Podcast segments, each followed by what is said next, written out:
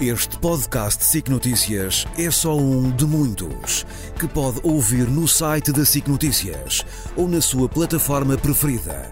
Os melhores programas de televisão, a opinião que importa e ainda entrevistas exclusivas em podcasts originais. Onde e quando quiser, leve no bolso todas as conversas. Fique a par das últimas novidades em signoticias.pt barra podcast e nas nossas redes sociais.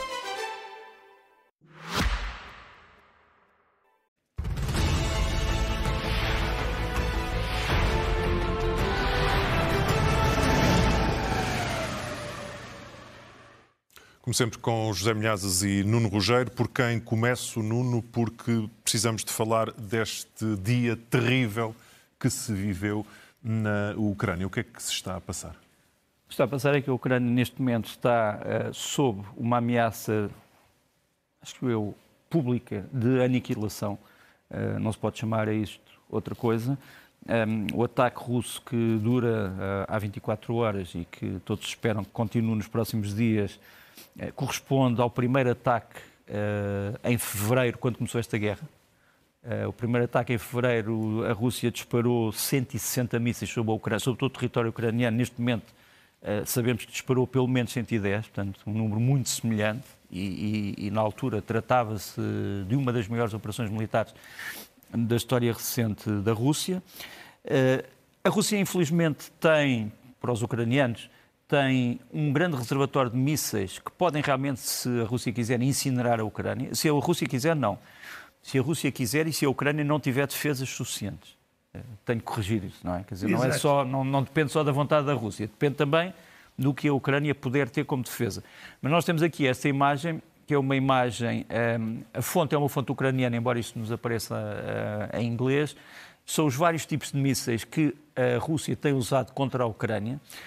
Tu tens ali aquelas cores, são as cores que mostram como é que está o reservatório dos mísseis, portanto tens ali mísseis que estão a muito menos de 50%, tens o Iskander K, por exemplo, está ali a azul, eh, claro que está bastante mais do que 80%, há 98 de 100 mísseis eh, que ainda não foram usados, e portanto a Rússia tem, nos vários tipos de mísseis, incluindo os Kinjal, os famosos mísseis hipersónicos, tem muito para usar para destruir a Ucrânia. E tem feito isto de uma forma metódica e, do ponto de vista maléfico, exemplar.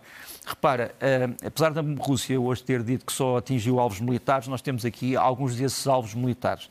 Uma maternidade em Dnipro, uh, um prédio em Odessa, que nos vai aparecer a seguir, uh, uma imagem geral do que foi atacado, incluindo escolas. É evidente também houve alvos militares atacados, mas nós temos aqui escolas, temos centros comerciais, temos uh, indústria civil, uh, tudo isto foi, no fundo, destruído naquilo em que os ucranianos não conseguiram uh, defender. Mas se nós falarmos da defesa, repara o que é que os ucranianos precisam de fazer.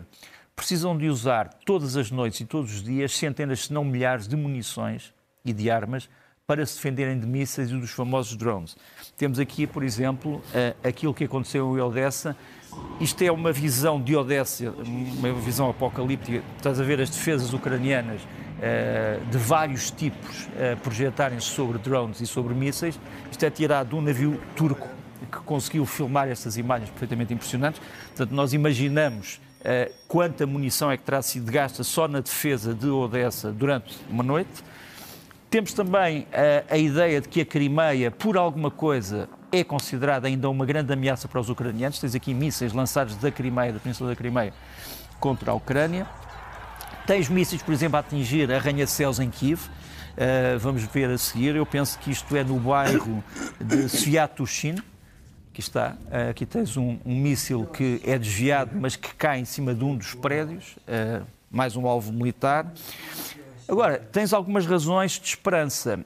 A Ucrânia este é um mapa muito interessante. Vai-nos aparecer aqui um mapa em que nos mostra como é que era a Ucrânia em dezembro de 2022, à direita, em que não havia praticamente eletricidade. Toda a infraestrutura elétrica tinha sido destruída. Em 2023, que é aquela fotografia da esquerda, ainda antes deste ataque, tens o restabelecimento de muita energia elétrica. Agora, nós sabemos que hoje, é a última informação que eu tenho, que há pelo menos quatro regiões quatro oblasts e que estão, neste momento, sem eletricidade. Só para acabar, só para te dizer que, faça isto, Uh, e face aos acontecimentos dos últimos dias, uh, o chefe de Estado-Maior do Exército dos Países Baixos, não é propriamente um país que se possa dizer que seja uma superpotência militar, o Tenente-General Martin Vingen, que nos aparece ali à, à direita, veio dizer a Europa tem que se preparar para a guerra. Não são só os militares, são também os civis. Uh, temos que fazer aquilo que estão a fazer os suecos, os finlandeses, os bálticos, os polacos, que é as pessoas têm que compreender que a Rússia, neste momento, está numa campanha e que a Rússia só percebe a linguagem da força. Uh, como sabes, e para acabar, uh, roçámos muito uh, a catástrofe. Como tu sabes, em, fevereiro, em novembro do ano passado, houve aquela história do míssil que caiu em território polaco. Primeiro pensou-se que era um míssil lançado pela Rússia, depois percebeu-se que era um míssil de defesa aérea ucraniano. Outra vez um míssil que passa por cima do território polaco. Isto é uma reunião do Conselho de Segurança Nacional da Polónia para discutir isso. O míssil solar esteve três minutos, mas a possibilidade desse míssil ter destruído alguma infraestrutura dentro da Polónia foi uma, uma possibilidade, infelizmente, eh, muito próxima de ser concretizada e esse míssil era russo. Portanto, só para ver que estamos muito, muito próximo de abismos muito fundos. De um rastilho de pólvora que pode envolver a NATO. Zé, nós já falámos aqui, a guerra já leva quase dois anos, tem havido. Uh, temos falado da noção de cansaço de, do, do, Ocidente, que se pode estar agora a traduzir em num certo abandono efetivo da Ucrânia. Oh, oh Rodrigo, isto não é cansaço. Uh, antes de mais, isto é fruto da incompetência dos dirigentes ocidentais. Os dirigentes europeus mesmo perante cenas como as que vimos hoje, não conseguem, parece não conseguirem entender o que é o regime de Putin. E como é que Putin está disposto a transformar a Ucrânia em ruínas para conseguir os seus objetivos. E que depois da Ucrânia, a Finlândia já foi avisada. E o que disse aquele general dos Países Baixos já devia há muito ter sido compreendido que a Europa e os Estados Unidos se dedicam a sério à questão ucraniana ou então a Ucrânia vai ser destruída. E nós hoje isso vimos. E o que é que acontece? Acontece é que só em momentos destes é que aparecem primeiros ministros a dizer: nós vamos fornecer, vamos, futuro. Agora, uh, uh, impedir o que aconteceu hoje, e irá, como o Nuno disse, e com razão, acontecer nos próximos dias, a Europa e os Estados Unidos não podiam prever que isto iria acontecer, mas os dirigentes ucranianos há muito que estão a prevenir que não têm capacidade de resposta em termos de defesa antiaérea se a Rússia utilizar todas as suas potencialidades. Ora, isto aqui, além de criar uma situação extremamente perigosa para a própria Europa e para o mundo, para a paz no mundo, é porque nós vamos pagar uma fatura muito maior se continuarmos a permitir coisas deste tipo Uh, isto aqui reflete-se também dentro da própria Ucrânia. E eu receio, eu receio, que além do cansaço, isto também provoque crises políticas que podem ainda complicar mais, digamos, o combate da Ucrânia contra a Rússia. Nós ouvimos deputados do partido de Zelensky a criticar duramente o general Zaluzny a tirar as culpas para cima dele, como, eh, por exemplo, uma deputada do, do partido de Zelensky, que já é usa e abusa das críticas a Zaluzny, diz a cada cinco minutos morre ou fica ferido um cidadão ucraniano. Mas no quartel-general das tropas ucranianas não muda nada. Ou seja, isto aqui é um mau sinal. Porque se a Rússia vai continuar este tipo de ataques, aquele, uh, uh, uh, aquela imagem que o nono mostrou das luzes é verdade, mas pode deixar de ser verdade para a semana, porque a Ucrânia está quase completamente abandonada. E daí que eu já não sei o que dizer mais, eu apenas quero recordar que a União Europeia tem na Rússia 27 mais uma embaixadas. Ou seja, 28 embaixadas a trabalhar para a União Europeia. E o que é que eles andam a fazer? Se ainda não conseguiram informar os seus dirigentes do que é realmente a Rússia de Putin e como tudo isto vai acabar. Nuno, vimos eh, na tua primeira intervenção uma espécie do, do quadro geral uhum. dramático do que foi o dia e do que é a situação. Agora vamos ver mais ao pormenor eh, como se estão a passar as coisas no terreno. Não é? A primeira coisa um, eh, que eu tenho que dizer é que um, eu não é que haja divisões dentro da Ucrânia do ponto de vista político, dentro dos vários partidos. Aliás, a grande diferença entre a Ucrânia e a Rússia é que as divisões na Ucrânia são naturais. Na Rússia estão camufladas. Quer dizer, só quando aparecer um homem como o senhor Prigogine é que nós percebemos que havia um problema dentro da Rússia. Na Ucrânia passa-se como numa cidade decente e uma sociedade normal. Agora, também te digo uma coisa, faz parte de uma campanha em curso da Rússia, e um dia destes falamos sobre isso, sugerir que os ucranianos estão divididos. Isso também faz parte também faz parte. A Rússia tem que mostrar que a Ucrânia, neste momento, não tem as mesmas ideias internas sobre a libertação do território. Eu posso dizer, os ucranianos podem não se dar uns com os outros por várias razões, mas todos querem a mesma coisa, que é que a Ucrânia seja libertada. Isso posso dar essa garantia. Agora, no terreno, a primeira resposta acho que foi uma resposta extremamente corajosa deste homem que terá todos os defeitos políticos do mundo, mas que não se refugia no gabinete uh, hora de desgraça e que poucas horas depois do ataque que o seu país foi alvo, foi ter a Avdivka, a famosa cidade que está semi-cercada, portanto não está aqui num sítio em que poderia tirar fotografias de oportunidade, está num sítio complicado. Foi visitar uh, uma brigada que é a brigada número 110 de infantaria mecanizada, eh, que tem estado a sustentar um combate perfeitamente terrível, foi falar com os homens, foi inteirar-se da situação e, portanto, esta reação do Zelensky acho que é perfeitamente impressionante, eh, porque é uma reação de um homem que podia ter feito tudo, mas decidiu ficar no seu país. E, provavelmente, eh, está disposto a morrer, se for preciso morrer por ele.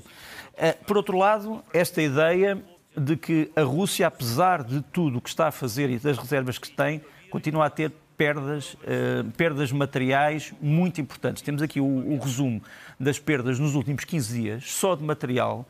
A Rússia perdeu 196 uh, eh, blindados, carros de combate, artilharia, etc. Uh, destes 196 veículos, 52 são carros de combate, enquanto que a Ucrânia perdeu 64, dos quais 17 carros de combate. Se vês bem, a relação é uma relação de cerca de 3 para 1. Ou seja, a Rússia está, continua a perder cerca de 3 vezes mais o material da Ucrânia, quer esteja a defender, quer esteja a atacar. E, no entanto, continua a haver dias como hoje, não é? E, no entanto, continua a haver dias como, como hoje, porque não te esqueças que a, Rússia tem uma coisa, é que pode atacar à distância. E a Ucrânia ainda não tem meios para uh, se defender a essa distância.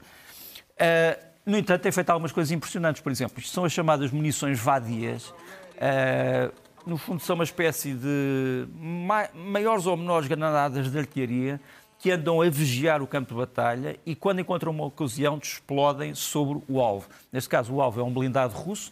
Isto passa-se em Stepov, que fica, no fundo, no, é um dos campos de batalha do Donbass, uh, e os ucranianos têm feito isso. Entretanto, esta guerra tem também nas operações coisas misteriosas. Por exemplo, esta unidade russa foi condecorada uh, por ações daquilo que eles chamam a unidade de engenheiros químicos. Ou seja, a Rússia acaba por dizer que está a condecorar homens de uma unidade de armas químicas, mas nós até agora não sabíamos que havia uso de armas químicas no campo de batalha. E, portanto, esta admissão é uma admissão interessante, aliás, publicitada pela TASS. Por fim, grande segredo, os ucranianos já têm ou não têm F-16 dentro do seu território. Os ucranianos dizem que não, a Rússia suspeita de que está a ser atacada com armas misteriosas. Aliás, aquilo que se passou hoje é também uma vingança da Rússia pelas perdas dos últimos dias. E os ucranianos já estão a fazer este tipo de anúncios, a dizer que está próximo o dia em que os F-16 vão voar com pilotos ucranianos e está aqui já o emblema dos F-16 e a maneira como eles vão ficar pintados. Zé, chegamos à altura em que tu te perguntas onde é que vai ser a próxima guerra, que parece. Bem, se não for a próxima, será uma das próximas, penso eu, e será uma guerra pelo Ártico. Uh, neste momento, há uma forte corrida ao armamento nesta zona e complicar a situação veio a declaração de os Estados Unidos que declarou, declarou parte sua uma parte significativa do fundo marinho, do mares de Bering e de Beaufort. Isto aqui foi uma decisão tomada unilateralmente pelos Estados Unidos e pode ir até um milhão de quilómetros. Está ali aquele triângulo uh, roxo. Uh, isto, claro, que provocou a indignação da Rússia. A Rússia diz que isto é uma forma de expansão através da força por parte dos Estados Unidos. E eu quero lembrar que esta zona é uma zona onde os Estados Unidos e a Rússia fazem diretamente fronteira. Tem uma fronteira entre o Alasca e o extremo oriente uh, uh, uh, russo. E todos nós sabemos que esta zona é uma zona muito rica em minérios, nomeadamente petróleo e gás, e além disso é uma zona que nós poderemos ver no mapa que é uma zona de entrada na chamada Via Marítima do Norte, que tendo em conta uh, o, o, aumento das temperaturas, uh, é cada vez mais navegável. E é, digamos, uma via muito apetecida, nomeadamente pela China também, porque iria reduzir o tempo de transporte marítimo de mercadorias chinesas para o porto de Roterdão em 15 dias. E é esta zona que os Estados Unidos unilateralmente vieram declarar esta parte do oceano como sendo o seu fundo uh, marinho. Uh, as Nações Unidas estão a estudar vários casos de reivindicações de territórios nesta região, no fundo do mar, nomeadamente por parte da Dinamarca, por parte da Rússia, e este poderá ser um dos locais mais complicados do ponto de vista militar eh, nas próximas décadas. Eu tenho só de dizer uma coisa: uh, isto não é um problema militar. Isto é um problema de quase todos os países do mundo uh, têm aspirações a controlar uma, uma, uma, uma, extensão mais maior da sua plataforma. Uh, a grande questão é saber se o pretendem fazer dentro do mecanismo de resolução de conflitos da ONU ou não. Os Estados Unidos ainda não, não disseram, agora não usaram força militar para ocupar aquela zona. Portanto, no fundo, a Rússia tem... já está a falar em força. Sim, mas, mas portanto, a ONU em princípio tem mecanismos para regular essa reivindicação, assim como Portugal também quer expandir a sua plataforma. Hum, Pronto. Temos só tempo para uma breve resenha do que se passa no Médio Oriente. Queria só breve. dizer que, que em Gaza há um plano egípcio que neste momento pode levar a um cessar-fogo de 20 dias e uma troca de reféns. Um, por outro lado, esta guerra está a expandir-se com as operações israelitas na Síria contra o Irão. Nós temos aqui o, o líder da Revolução Iraniana, uh, o Sr. Say, uh, o Sr. Uh, Khamenei, a saudar a família de um general da Guarda, Revolução, da, Guarda da Revolução Iraniana que foi morto em Damasco. E temos também a notícia de que na Turquia os serviços secretos turcos terão desmantelado uma rede do Daesh, portanto, o dito Estado dito Islâmico, que queria fazer atentados contra sinagogas e igrejas, eh, reivindicando o apoio à causa do Hamas. Uh, são as últimas notícias que nós temos uh, sobre esse assunto. Nuno Rogério, José Milhazes voltarão na próxima semana, o que significa que é hoje que vos desejo já boas entradas no novo ano. Voltamos Bom a ver-nos Bom ano. Bom ano para todos. 2024 regressa a Guerra Fria. Este podcast SIC Notícias é só um de muitos que pode ouvir no site da SIC Notícias ou na sua plataforma preferida. Os melhores programas de televisão, a opinião que importa e ainda entrevistas exclusivas em podcasts originais. Onde e quando quiser, leve no bolso todas as conversas. Fique a par das últimas novidades em signoticias.pt/podcast e nas nossas redes sociais.